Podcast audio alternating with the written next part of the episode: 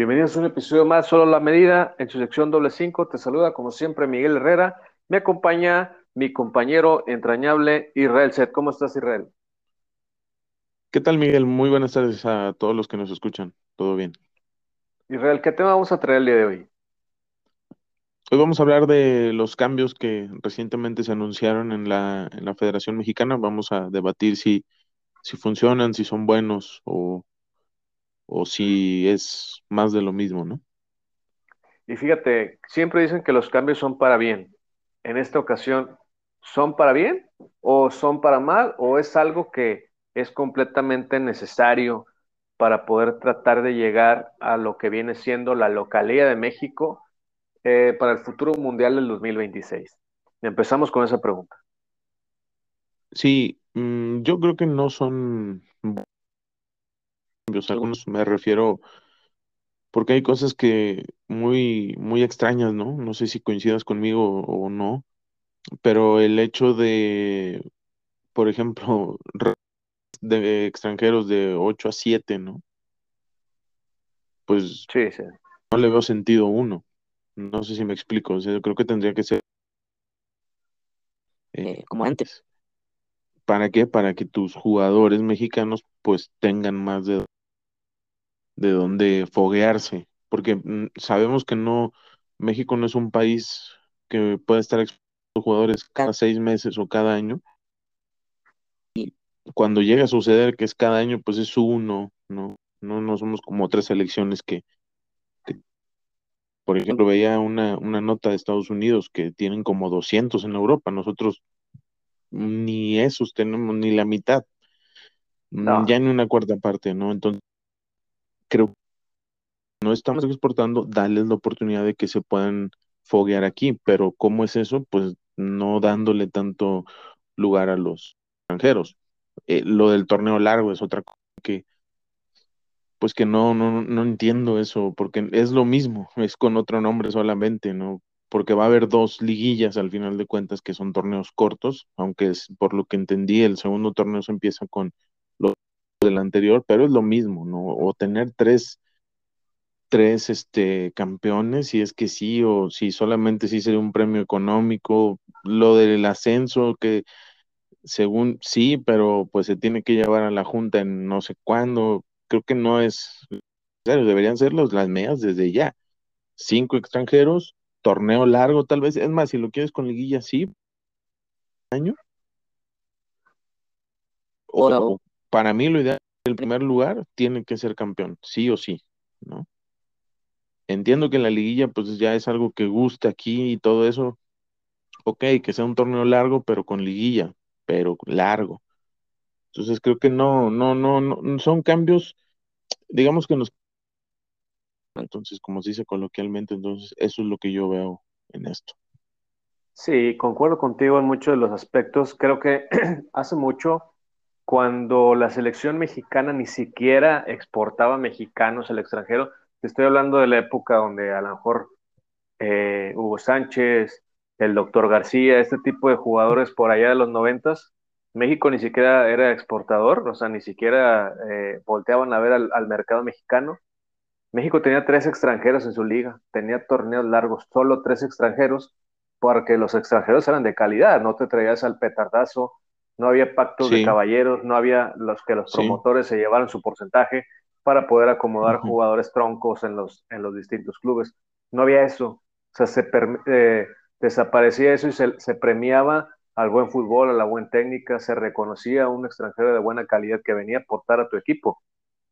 El día de hoy, desafortunadamente, pues eh, eh, el fútbol se desvió hacia lo económico y se fueron perdiendo muchas cosas, poniendo en segundo plano lo deportivo, que es lo que tanto eh, ha estado aclamando eh, el fútbol mexicano. Creemos, eh, necesitábamos un proyecto muy, muy fuerte como el que proponía este, el Loco Bielsa, que si bien es el candidato número uno para dirigir la selección, lo que pide es una reestructuración completa. Sin embargo, pues está más que evidente que la federación nos juega, la, juega el atole con el dedo, como bien mencionas, porque pues no, no están dispuestos a, a, perderle, ¿no? Los dueños de los equipos que son los que, que son los que están al frente de esta, de las decisiones y de, todo lo que ocurre con nuestro balompié, pues no están dispuestos a perder, no están dispuestos a ceder terreno.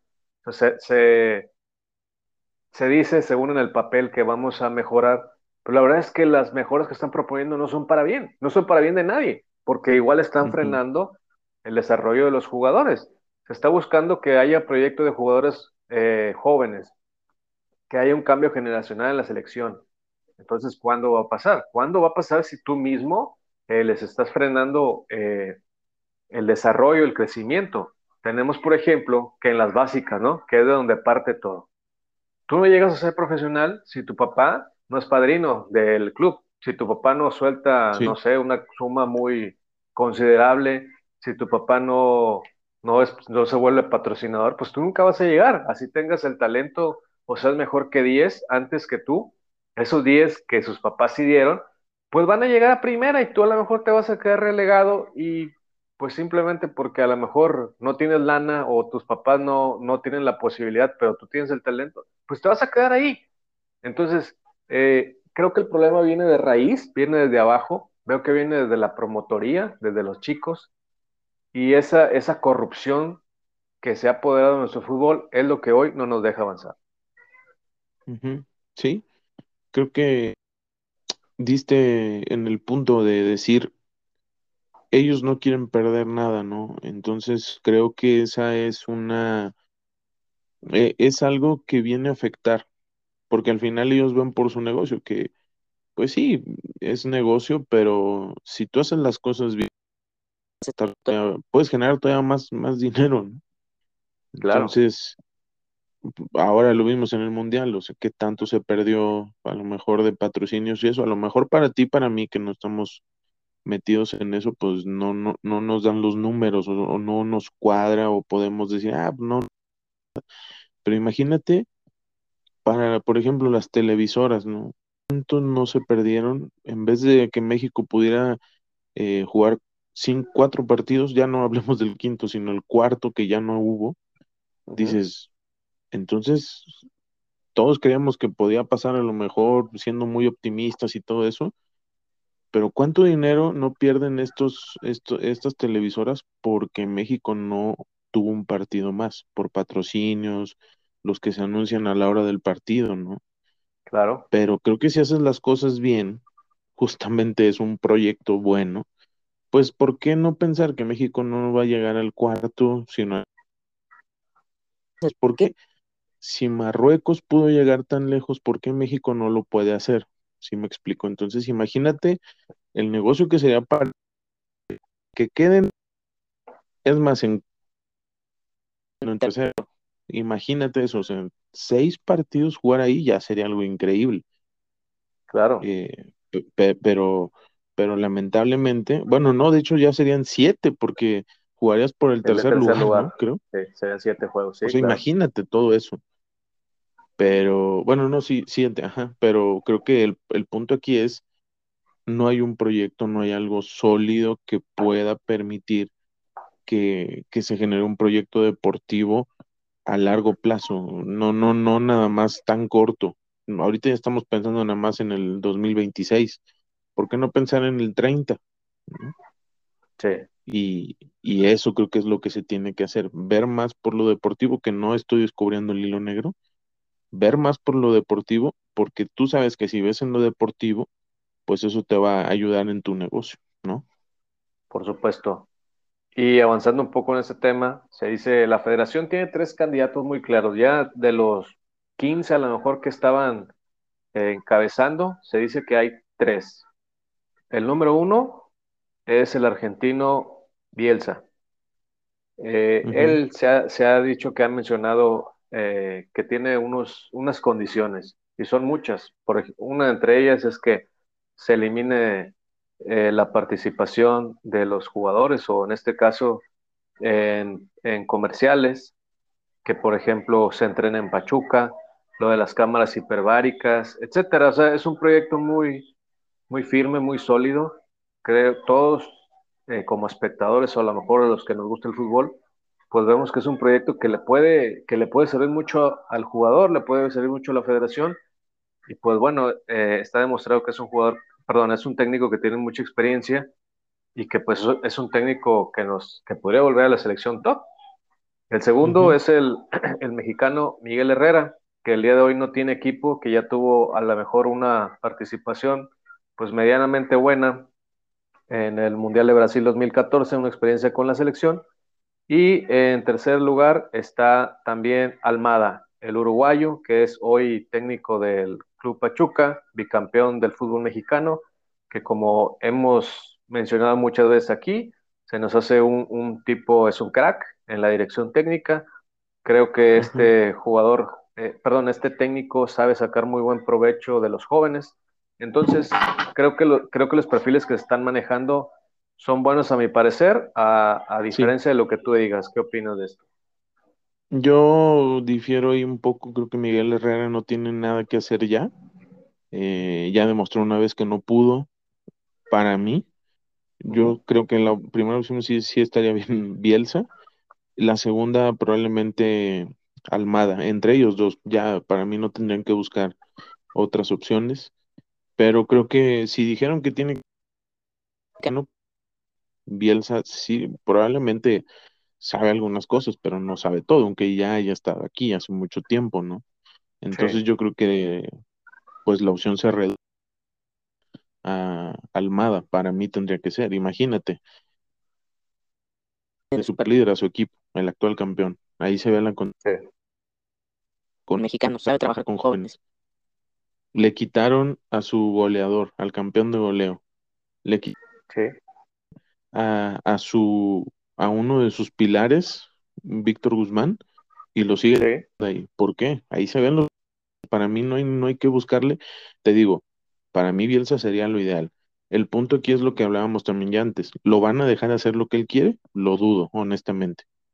Ahora, eso no, no es ser pesimista, es ser realista, porque es lo que estamos viendo y lo vimos. Tú esperabas un anuncio algo, una bomba que, que mm, para en las entrañas de la federación y ¿qué vimos? Lo mismo de siempre. Sí, lo mismo Lo mismo, atole con el dedo. Entonces, no creo que se dejen mangonear por Bielsa en el sentido, mangonear en el sentido de que él diga, o sea, que quieren que él tome las riendas de todo. No creo, o sea, honestamente no, creo.